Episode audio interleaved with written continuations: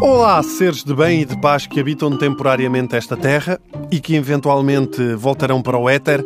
Esta semana estamos a falar sobre as medicinas alternativas, não as que já ganharam alguma notoriedade e que têm efeitos comprovados, nem que seja pelos próprios pacientes, mas as outras que sim acabam por descredibilizar estas, porque eu sou daquelas pessoas que acredita que o comportamento e o futuro é complementariedade uh, da, da, das ciências, ok? E termos realmente médicos alternativos que trabalham nos hospitais e não uma espécie de Luís de Matos do Serviço Nacional de Saúde. Essa é a grande diferença.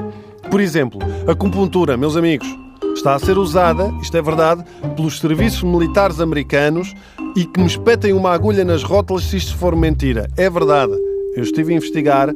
Há médicos militares que estão a aprender a usar a acupuntura para aliviar as dores dos militares nos campos de batalha. Porquê? Porque é uma medicina muito mais fácil de usar e de levar uh, para campos de batalha, não é? E lugares de conflito. Eu acho que não resultará em todos os casos. Pum! O indivíduo pisa uma mina. Ah, estou cheio de dores. Espera aí que vou espetar-te uma agulha na perna. Espera, onde está a perna? Vá, espete no braço. Eu próprio sempre fui fã da acupuntura desde os tempos em que atirava dardos às costas da minha irmã. A verdade é que ela nunca teve asma. Se foi por causa disto, nunca saberemos. Há fisioterapeutas que já aplicam acupuntura e há cada vez mais estudos que ajudam a integrar esta ciência milenar.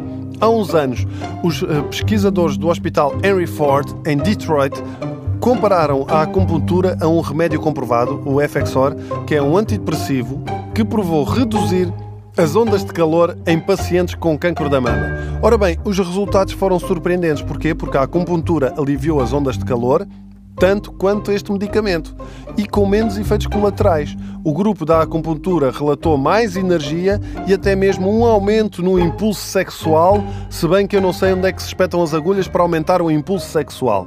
O problema, lá está, são as pessoas que sim criam terapias demasiado alternativas, que se tornam ridículas, mas que ainda assim gostava de experimentar. Porquê?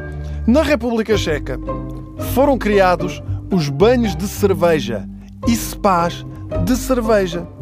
Quer dizer, a última vez que eu tomei um banho de cerveja foi no Nós Alive, no meio de uma mocha e não me senti nada curado com isto. Pelo contrário, com o banho de cerveja vieram pontapés nas canelas e cabeçadas nas costas. Mas sim, dizem que tomar banho num gigante jacuzzi de cerveja quente relaxa os músculos. Pudera?